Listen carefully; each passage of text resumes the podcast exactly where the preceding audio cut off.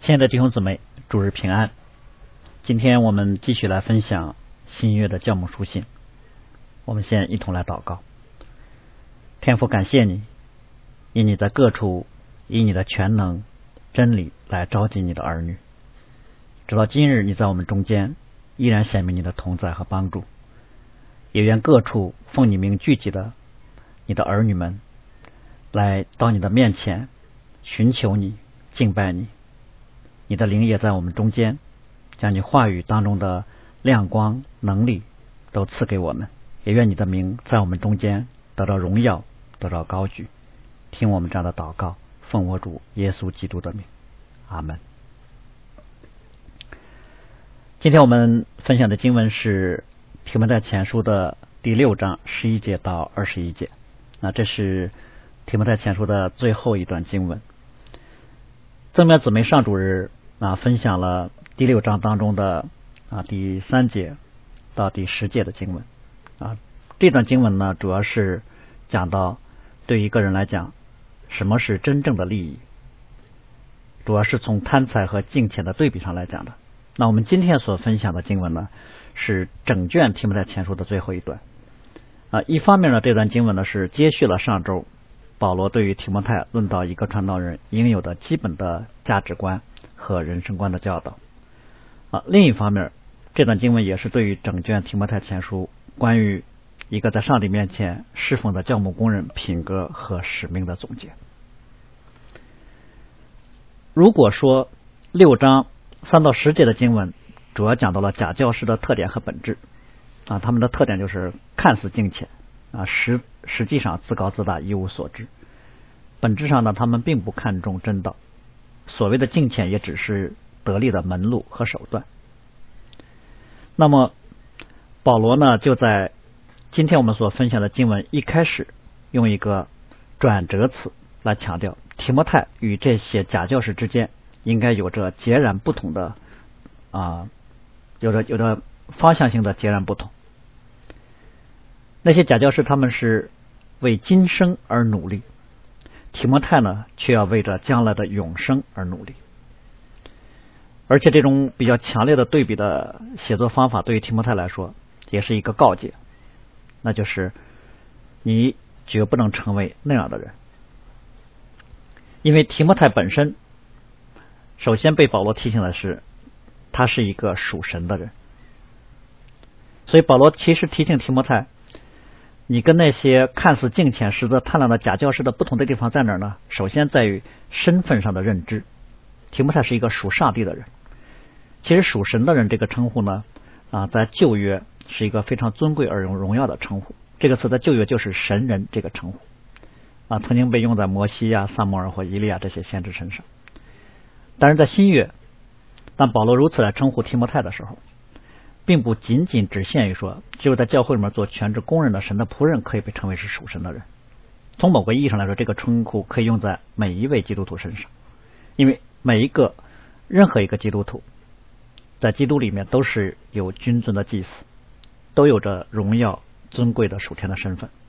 都和神有着特殊的关系。虽然在具体的服饰上啊，全职的教会工人和很多弟兄姊妹都不一样，但是在身份和使命的本质上都是一样的。所以，为什么保罗在这里论到身份的归属呢？因为身份的归属是一个是一个人在面对属世生活的时候考虑问题首要的出发点。一个人必须知道我是谁。可以说，我们面对很多问题的困惑和软弱。都是因为我们并不清楚自己的身份，不知道自己的身份的归属，也不太知道上帝给了我们什么，不明白神所给的恩典盼望身份是何等的宝贵，就造成我们在生活当中一旦面对挑战、面对挫折或者面对伤害和苦难的时候，就没有可以应对的力量和依靠。所以，一个人如果想要有明确的人生的目标，有使命感。有意义感，在生活当中要想有动力，有生活的规范，有面对未知和患难的勇气和力量。首先在乎，我们必须知道我们是谁，我们是属于谁的。我们要知道我们从哪儿来，我们要向哪儿去。我们从我们所归属的那一位那儿领受了什么？这点其实不单单是基督徒，连不认识耶稣的人，他们在地上的生活也需要借着他们自我身份的认定来规划人生、设定目标、分配时间、分配精力、限定他自己该干什么、不该干什么。但是，纵然提摩太是一位真正的传道人，也不表示说那些假教师他们所行所想的事儿对提摩太不会产生影响。事实上，我们也曾经多次看到有媒体报道教会牧者的跌倒，那些人可能起初真的都是被基督的爱所激励和感动了，但是后来可能却陷在了金钱、性或者是权力、名誉的网络中了。每当看到这些报道，我们都会很难过。啊，甚至我们心里面有很多的震惊，有惋惜，就是因为这些牧者落在了与假教师类似的罪中，不单单让世人来轻视我们的信仰，也会对很多基督徒产生负面的影响。所以保罗对于提摩太的首要劝勉是什么呢？就是要他逃避那些假教师所做的事儿。啊，之所以这里面用“逃避”这个词儿，是因为。前面保罗所说的假教师的那些特点：自高、无知、争辩、嫉妒、纷争、毁谤、妄疑、贪婪等等，离我们并不远，它就在我们的心里面，它就在我们周围环绕着、追逐着。就像上帝对该隐所说的：“罪就伏在你的门前。”所以，对于基督徒来讲，应对的方法首先是逃避，也就是说，不要让自己进入到那个试探中，不要实验自己，不要自视颇高。不要觉得自己有力量能胜过，躲避其实才是基督徒应对试探、应对罪恶的最基本的方法和智慧。那么，不要被罪追上，逃跑单单就可以吗？就好像是一个人被被一头狮子追赶，或者被一个恶人持刀追赶，如果你漫无目的的跑，不知道往哪儿跑，没有方向，也不知道去哪儿躲，那基本上一定会被追上的。所以，不单单要逃避。而且还要找准一个方向去逃，要及时快速的跑进那个坏人猛兽不敢进入的领域。所以，就有先知以赛亚书里面曾说过：“将来必有一条大道被称为圣路，污秽人不得经过，专专为赎民行走，猛兽也不登这路。”所以，保罗对提摩太的第二个教导就是：如果你要想不被自高、无知、贪心等等这些罪追上，那么你就要。主动的追求公益、敬虔、信心、爱心、忍耐和温柔，也就是在保罗看来，要圣人教会工人的职分，要完成神所交托的使命，秘诀和方法其实不是如何做事儿啊，不是一个说话和讲道的技能训练，而是要以建立生命品格作为侍奉的中心和根基。我们刚刚提到过，通常来说，我们的职业没有圣俗之分，在教会做。传道和在社会上做医生、工程师没有什么区别啊，都是在侍奉神。但是教会的牧者与其他职业相比有一个特殊的要求，这个要求就是生命品格和事工之间的紧密的相关性。比如说，作为一个外科医生，属灵生命可能并不好，但如果他是技能很精湛，就不影响他在手术台上去治病救人。而且呢，也很少有医院会因为有一个很出色的医生有婚外情，就把他给辞退了。但是对于教会公认，生命品格和工作之间就有着一种不同寻常的关联，侍奉就是他的生活。所以保罗接下来说，要为那真道打，要为真道打那美好的仗，就是对于提摩太要胜过自身的劝勉。当然，我们说。打仗这个说法本身呢，嗯，在这里面并不是啊说进入了战争啊，在这显然是一个啊竞赛或者说啊赛程的意思。所以这句话在吕振中版本当中被译成说，你要在信仰上啊，在信仰上的美好竞斗，你要奋力斗胜。这显然这是一个竞技的用词，但是。用打仗本身来形容基督徒的生活形态啊是合宜的。为什么呢？因为每一个基督徒认识基督之后，其实都进入到了属灵征战当中了。也就是信主的时候，我们不单单是说啊，成为基督身体的一部分，同时也是成为了基督精兵的队伍当中的一员。圣经说，基督是我们教会的元首，同时也是救恩的元帅。所以，对于基督呼召的工人来讲，他会面对更多的挑战。比如说，可能要常常为。从前一次交付圣徒的真道，竭力的去争辩，而且呢，如果去宣讲和见证福音，还会面对很多的逼迫的患难。所以保罗自己其实很喜欢用打仗和比赛的这些词语来形容基督徒在地上的生活。所以跟随基督真的是真的像是进入了战场，或者说进入了竞技场。基督徒呢，嗯，尤其是基督的工人。要看自己是一名战士，或者是一个运动员。说基督徒不单单是鸽子，不单单是绵羊，不单单要驯良无声，更是要奋起努力，全心投入训练自己，一心追赶。所以要要打这场仗，需要投入，需要代价。当然，我们知道，相对于基督徒已经得到的和将来上帝要给的，不管是今生所付出的舒适、财产。啊，甚至生命其实都不算什么，但可能有人会有疑惑说，基督信仰的特点难道是要去与其他的弟兄姊妹在赛场上竞赛吗？你要努力得第一名，把别人甩下？啊，其实圣经从来没有说过我们需要跟周围的弟兄姊妹来竞争，反而说不要彼此争竞。那这里所说的竞赛，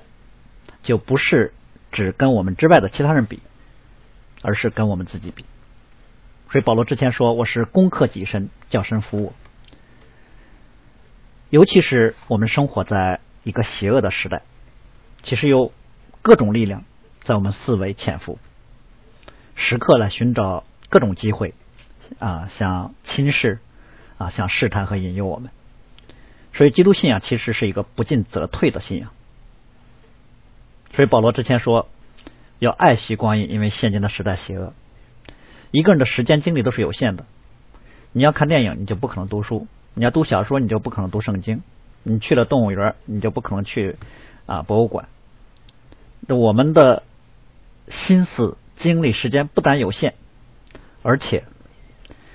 我们的心思和精力在圣经当中是有一个明确的使用目标的。所以保罗多次曾经啊劝勉每一个基督徒。要把基督的道理丰丰富富的存在心里面，那不要醉酒啊，要被圣灵充满。但是保罗同时也说，作为基督徒人生当中的最大的挑战是什么呢？就是我们有立志为善的心智，但是每当我们立志为善的时候，就有恶与我们同在。所以罗马书那个著名的经文里，我们都知道，保罗觉得肢体中另有一个律和他心中的律交战。啊，甚至把他掳去，叫他服从了肢体中犯罪的律。所以，基督徒其实每日的生活呢，真的就像是像就像是一场战争一样，有很多意念，有很多习惯，有很多试探，会在我们里面争夺我们的头脑，争夺你口舌、你身体的使用。很多东西会占据你的时间，消耗你的精力。哪怕你走在大街上，你听见了什么，看见了什么啊，你。遇见了什么事情，都会成为影响你的一种力量，使你不能去做你想要做的事。所以，其实我们的战场就是我们自身，我们自己就是我们的竞技场。这有点像是橄榄球比赛，那运动员其实要在赛场上，他的目标不是要跟别人去啊征战去缠绕，他的目标其实是躲开各种的啊冲抢。躲开各种的抓住啊，不要被别人啊拦住你，挣脱一切这种对你的撕扯，奋力向前。所以，虽然基督徒在地上会有很多的挑战，但是，就像我们刚才所说的，真正的挑战都不是从外面来的，而是在我们里面的。所以，提摩太在侍奉当中，很多的挑战看似说是面对的外在的异端啊，面对那些假教师等等，但实际上。对任何一个基督徒，无论他是否是教会的工人，挑战都是自身。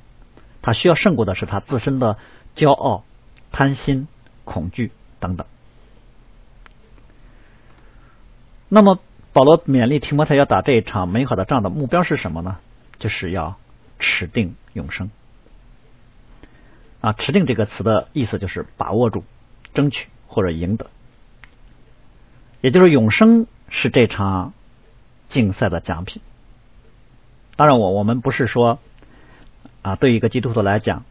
救恩还能够失去，现在是否得救啊，并不处于一个确定的状态，需要一个基督徒拼力争取啊，才能够获得。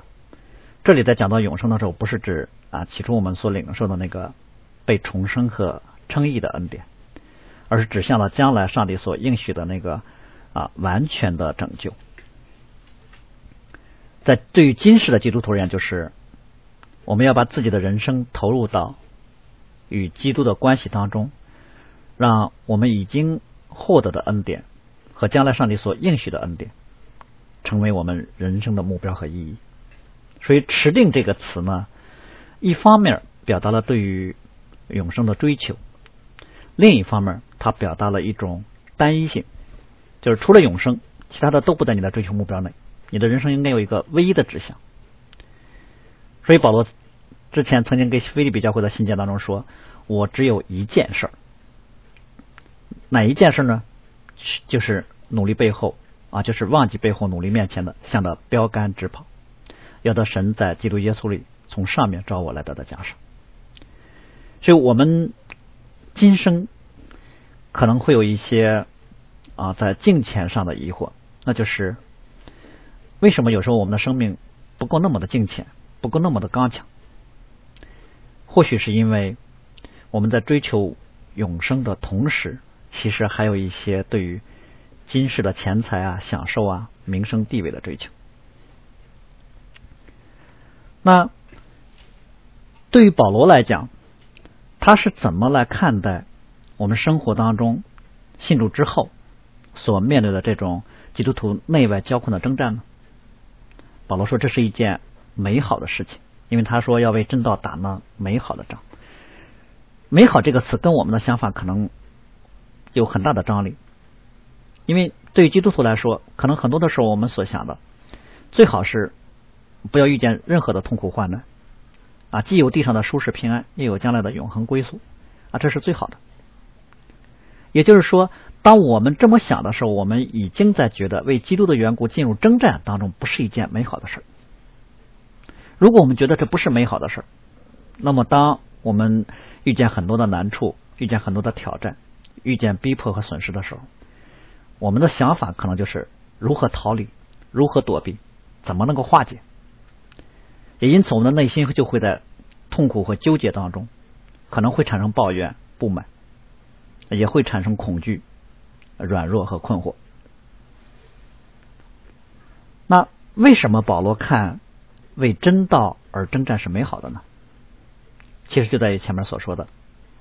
这种征战或者这个竞赛，它本身可能会伴随着痛苦，伴随着患难。但是我们要知道，这个活动的发起。以及我们参与这个征战所带来的果效，它是具有什么样的意义？所以保罗说，这是为永生而征战啊，为永生做一些事情，或者说为基督、为了福音的缘故，在今世如果带来我们任何的损失和患难，都没有办法与我们所从事这件事和。我们所得到的那些属灵的福分来相比，何况从某个角度来说，我们要知道，不是谁都有这样的资格能够参与这样伟大而尊贵的事件。所以，美好与否呢？其实主要是看为谁而战，并且我们是否觉得它值得。当然，这是非常美好而且是尊贵和荣耀的事情了。所以，保罗接下来就以。非常庄严的口吻来提醒提摩太，你所领受这个呼召和使命是何等的崇高和宝贵。所以保罗首先告诉提摩太说：“你是为此被召的。如果不觉得为基督而战是一件美好的事儿，那么听到保罗这样来劝勉提摩太的时候，会让人感到绝望。保罗其实没有告诉提摩太说：你面对征战。”我告诉你有什么办法可以解决这个问题，有什么样方式可以化解和世这个世界的张力。保罗反而告诉提摩太说：“你不用躲避，这是注定的，征战是你无可逃避的，必定有。为什么呢？因为你为此蒙召。保罗意思就是，上帝呼召你的就是来干这事儿的，你就是为真道征战而有的，上帝就是因此把你创造出来的。”所以保罗首先告诉提摩太说，今天对他的劝诫啊，告诉他为真道要打那美好的仗，这并不是他第一次听到，甚至告诉提摩太说，当你在信主的那一刻的时候，你就已经知道信耶稣意味着什么。有信主就意味着将来要为真道打那美好的仗。所以李志忠版本在这里翻译为说啊，你承认那许多的信任在。那你承认了美好的信任在许多见证人的面前，所以这里面说在许多见证人面前已经做了那美好的见证了。通常我们认为说这是指提摩太在受洗归入基督的时候，在众人面前所做的任性的宣告，也就是认基督为主，就已经意味着宣誓为基督而活，就意味着在地上要为基督来奔走，为基督的名而征战。而且对于提摩太来讲，保罗在这里其实所提醒他的。不单单是说你在受洗的那一个时刻有这样的宣告，你这个宣告本身其实只是基督徒生活的开始，你也是在上帝面前，在灵界来宣告你的人生已经发生了巨大的变化，你将来的人生就不再是为自己而活，你的人生将要在为基督而活的前提之下，每一个时刻，每一个层面。都要持定你起初所做的见证。接下来，保罗不单单诉入了提摩太自己信主时候的信仰信仰宣告，而且保罗诉入了上帝自己。我们要留意的是，其实，在之前在提摩太前书里面，保罗已经提到了啊，上帝、基督、天使都是啊提摩太信仰的见证人。但这里面在提到上帝和基督的时候呢，都用了一个特定的修饰词。提到上帝的时候，保罗用的修饰词是说，那叫万物生长的神，就是保罗是在叫万物生长的神面前来嘱咐提摩太。其实这里面主要是来提到，上帝不单是创造宇宙万有的那一位，而且是以大能来护理和供应万物的那一位。也就是，其实保罗论到了我们每一个人被造而且得以存活的那个终极因素，我们都是神所造的，神也给了我们很多的恩典，但。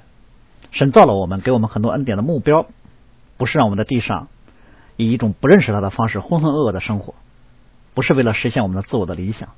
上帝呢，是为上帝自己创造了我们，所以神赐给我们在地上生活的气息，各样的恩赐，更是赐给我们永生，为的是要让我们为真道打那美好的仗。所以保罗其实是从人的被造、供应、保守等各个角度来提醒。提摩太今天的使命，它的来源是从上帝而来的。然后保罗提到说，他在向本丢比拉多做过的美好见证的耶稣基督的面前来叮嘱，这是一个我们需要留意的非常少见的一个描述，因为在这里面提到了一个人的名字，叫本丢比拉多。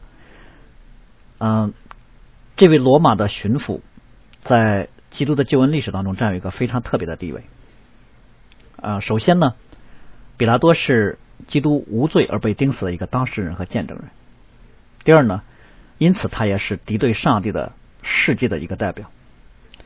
是犹太人和罗马人联手钉死了耶稣。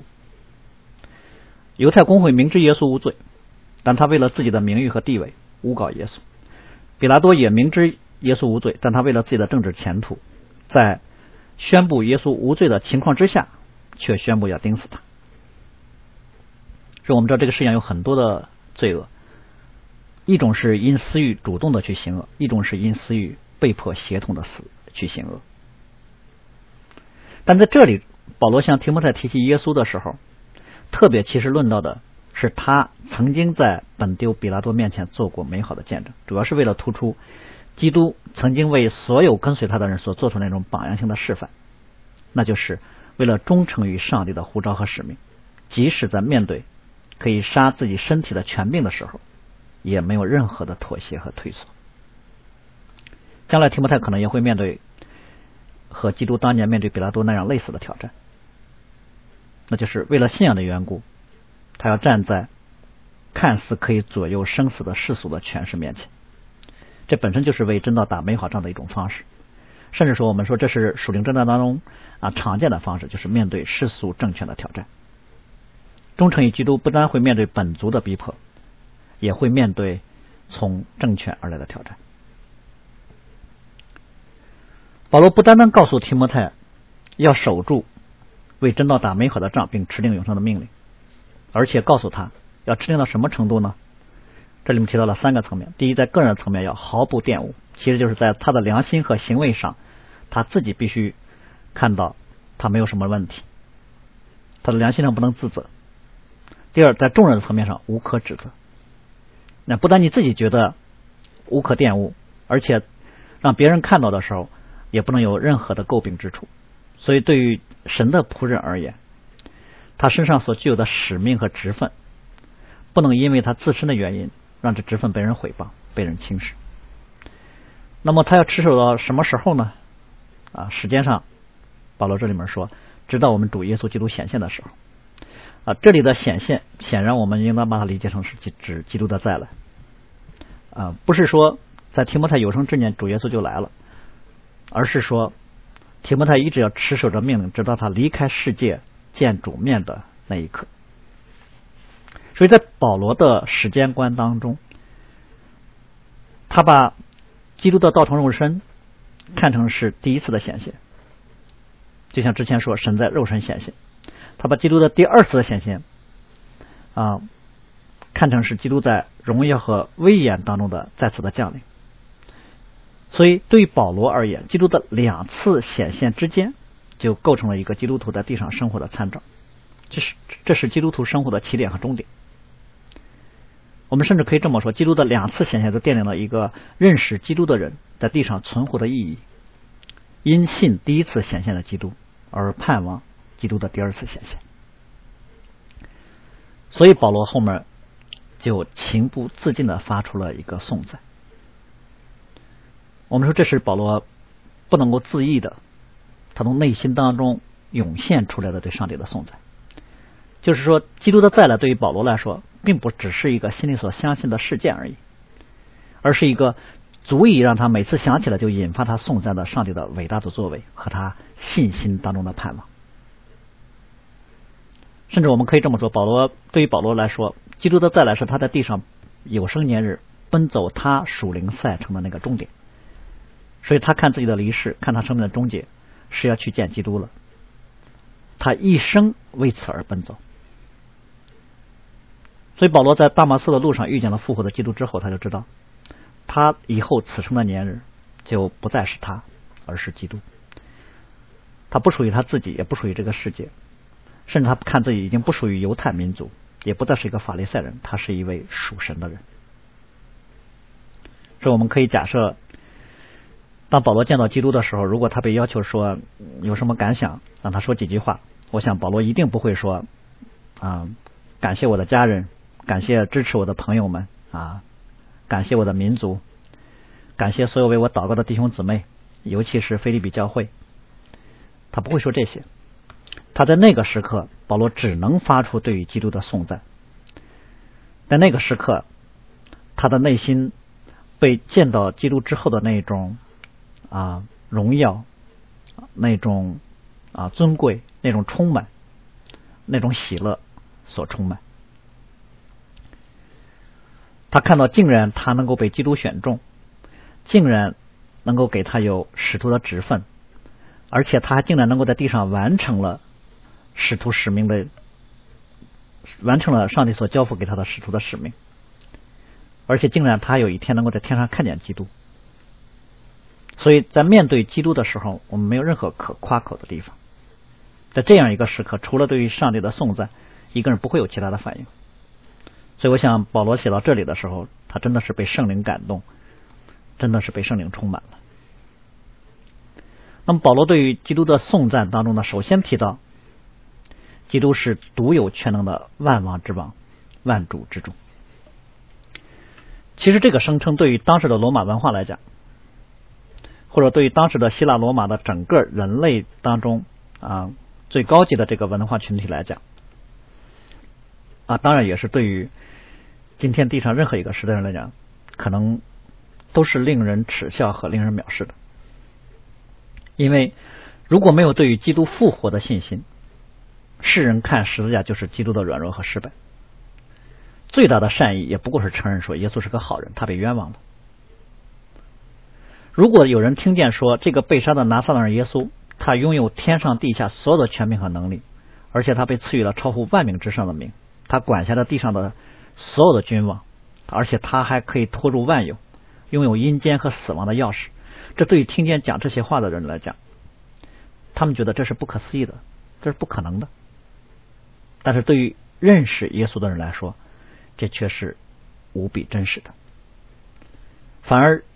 任何声称拥有和上帝齐名的权柄，并且不能够来相信圣经里所讲的这位耶稣乃是万王之王、万主之主的人，才体现了人类内心当中的狂妄和虚晃。所以后面保罗在论到上帝的时候，就特别论到了上帝的三种本性当中的特质。第一，保罗论到了神是独一、独一无二的，是唯一的。第二，论到了上帝是永生上帝。第三，论到了上帝他的至高、至圣、至荣。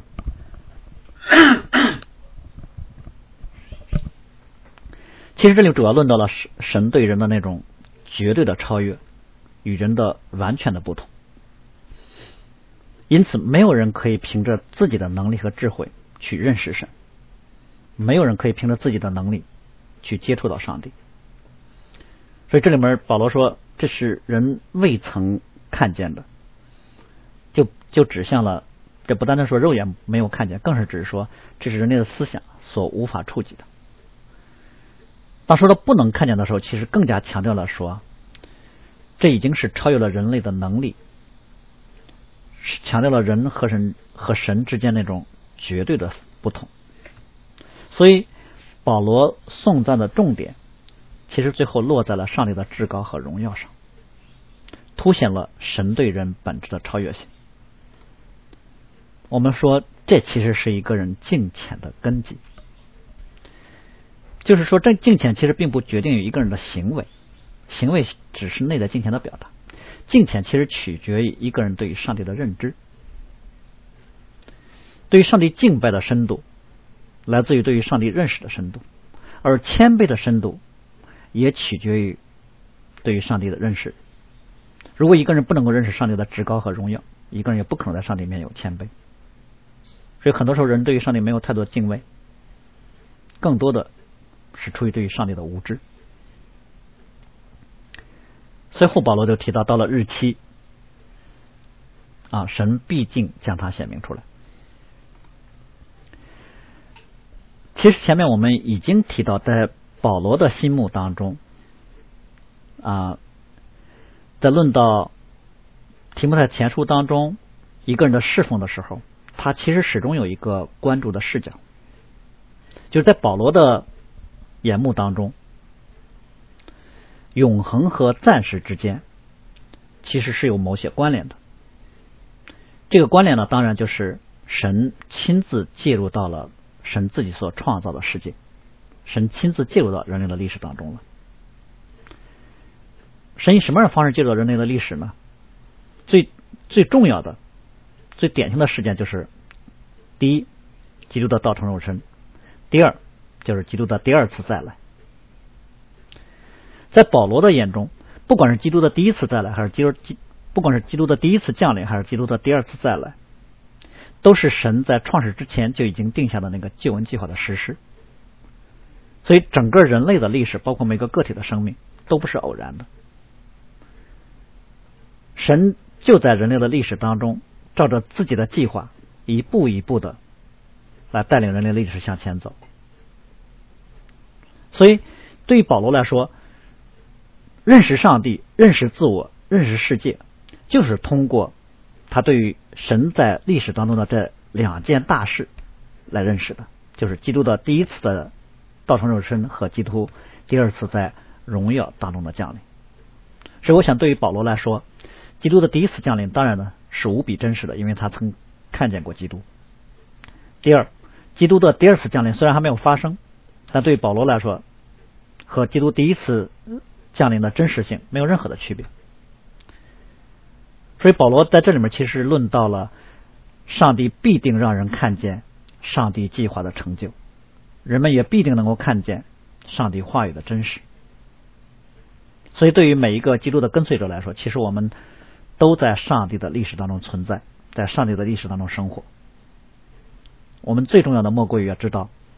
神所说的都是真实的，所以我们应当竭力让自己活在上帝的计划和旨意当中。最后是保罗的一个颂赞，愿尊贵和永远的全能都归给他。其实保罗这个颂赞，从某个角度来说，不单单是对于上帝的颂赞，而且也是对于世界的挑战。因为凡是敢发出这样颂赞的人，就已经是站在了那些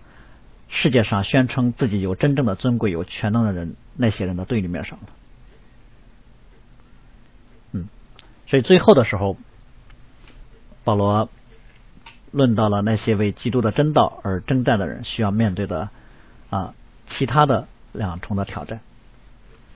如果说第一重的挑战是对于啊世俗权势的恐惧，那么第二重的挑战就是财富和智慧的诱惑。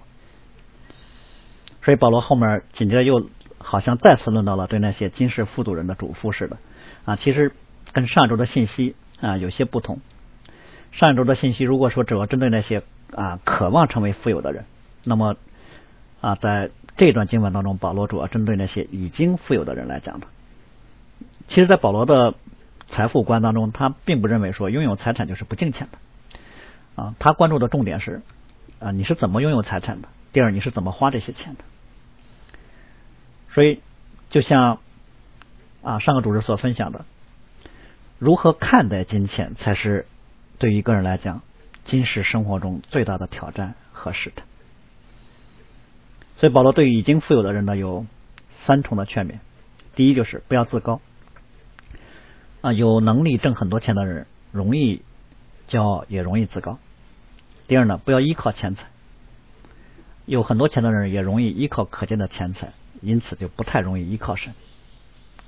第三，就是要甘心施舍，乐意供给那些有需要的人。所以圣经当中，钱财呢是帮助他人的能力啊，你拥有的钱财越多，表示你帮助别人的能力和责任就越大。所以神的原则是什么呢？给的多，要的也多。在这个意义上啊，财富是一件危险的东西。拥有财富就意味着你需要同时拥有相应的谨慎和智慧。而对于提摩太来讲，敢于对于富足的人说这些。嘱咐的话语啊，需要一定的勇气，因为面对富足的人，需要有真正对上帝的依靠，他才能从他清洁的内心、无愧的良心和无伪的信心当中说出这些话来。嗯，第二呢，他内心当中并不惧怕这么讲会得罪那些有钱有势的人。好，最后的时候是保罗对于提摩太的啊再次的重复的叮嘱。因为最后保罗说：“你要保守所托付你的，躲避那些世俗的虚谈和敌真道似是而非的学问。”嗯，这个并非是新的内容啊，这是保罗在提摩太前书一章一开头啊就告诉他的。嗯，那么我们在这里要思想的是，托付给提摩太的到底是什么呢？按照在提摩太前书当中保罗啊说的。这是神所交付给啊交托给他荣耀的福音。这句话来说，包括在其他的书信当中，保罗也说啊，神既然验中了我们，把福音托付给我们啊，我们就知道，显然这里面给提摩太所说的啊，托付给提摩太的，就是指福音真理和宣讲福音真理的使命。这里面所托付就是指。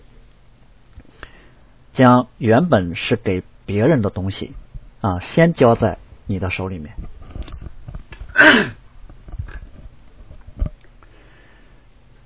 而且你可以先领受这份礼物的好处，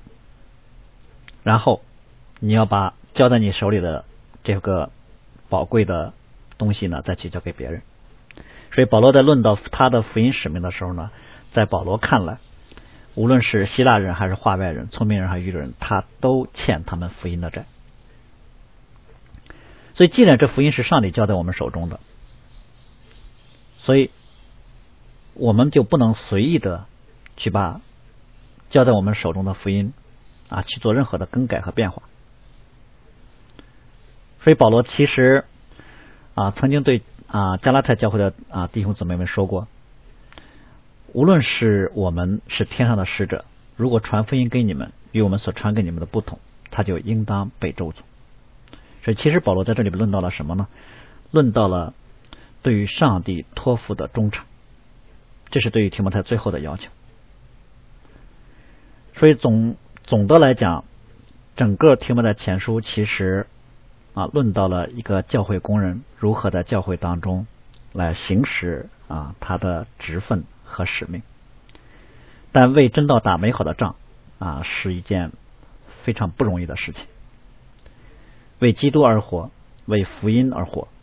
一定会面对从权势、金钱、假道理而来的挑战和诱惑。所以最后这段经文当中，保罗所给的应对的方法就是：第一要躲避，第二要追求。所以最后，我以保罗在另外一卷写给提摩太的书信当中的一句话，来作为我们今天正道的结束。保罗曾后面对提摩太再次说。你当竭力在神面前得蒙喜悦，做无愧的工人，按照正义分解真理的道，但要远避世俗的虚谈，因为这等人必进到更不敬虔的地步。我们一起来祷告，主，我们要在你的面前特别来服服仰望你的保守和你的恩典。但我们依然要在你的面前，首先表。献上我们的感恩，因为你把我们从黑暗当中召唤出来，使我们进入到光明里面。你让我们能够明白真道，能够认识你，而且你还在我们每一个人身上将福音的使命托付给我们。愿我们能够来思想这一切的恩典，知道我们身上的使命，也知道我们的身份，因此乐意在欢喜当中为你而活。让我们不是单单坐在我们自己的房屋当中，为着我们舒适的生活而在那里虚妄的空谈，而是乐意能够走出来，将我们所领受的能够行在世人的面前。我们知道这会有很多的征战啊，会有很多的挑战，但是。我们却知道，这是你在我们每个人身上所定的使命。我们也本是为此蒙召。愿你来帮助我们，也怜悯我们，使我们每个人照着自己所领受的，为你的名在地上来做见证，使这个世界，使我们周围的人都能够来认识你，都能够和我们一同。到你的面前来颂赞和敬拜你，听我们这样的祷告，奉我主耶稣基督的名，阿门。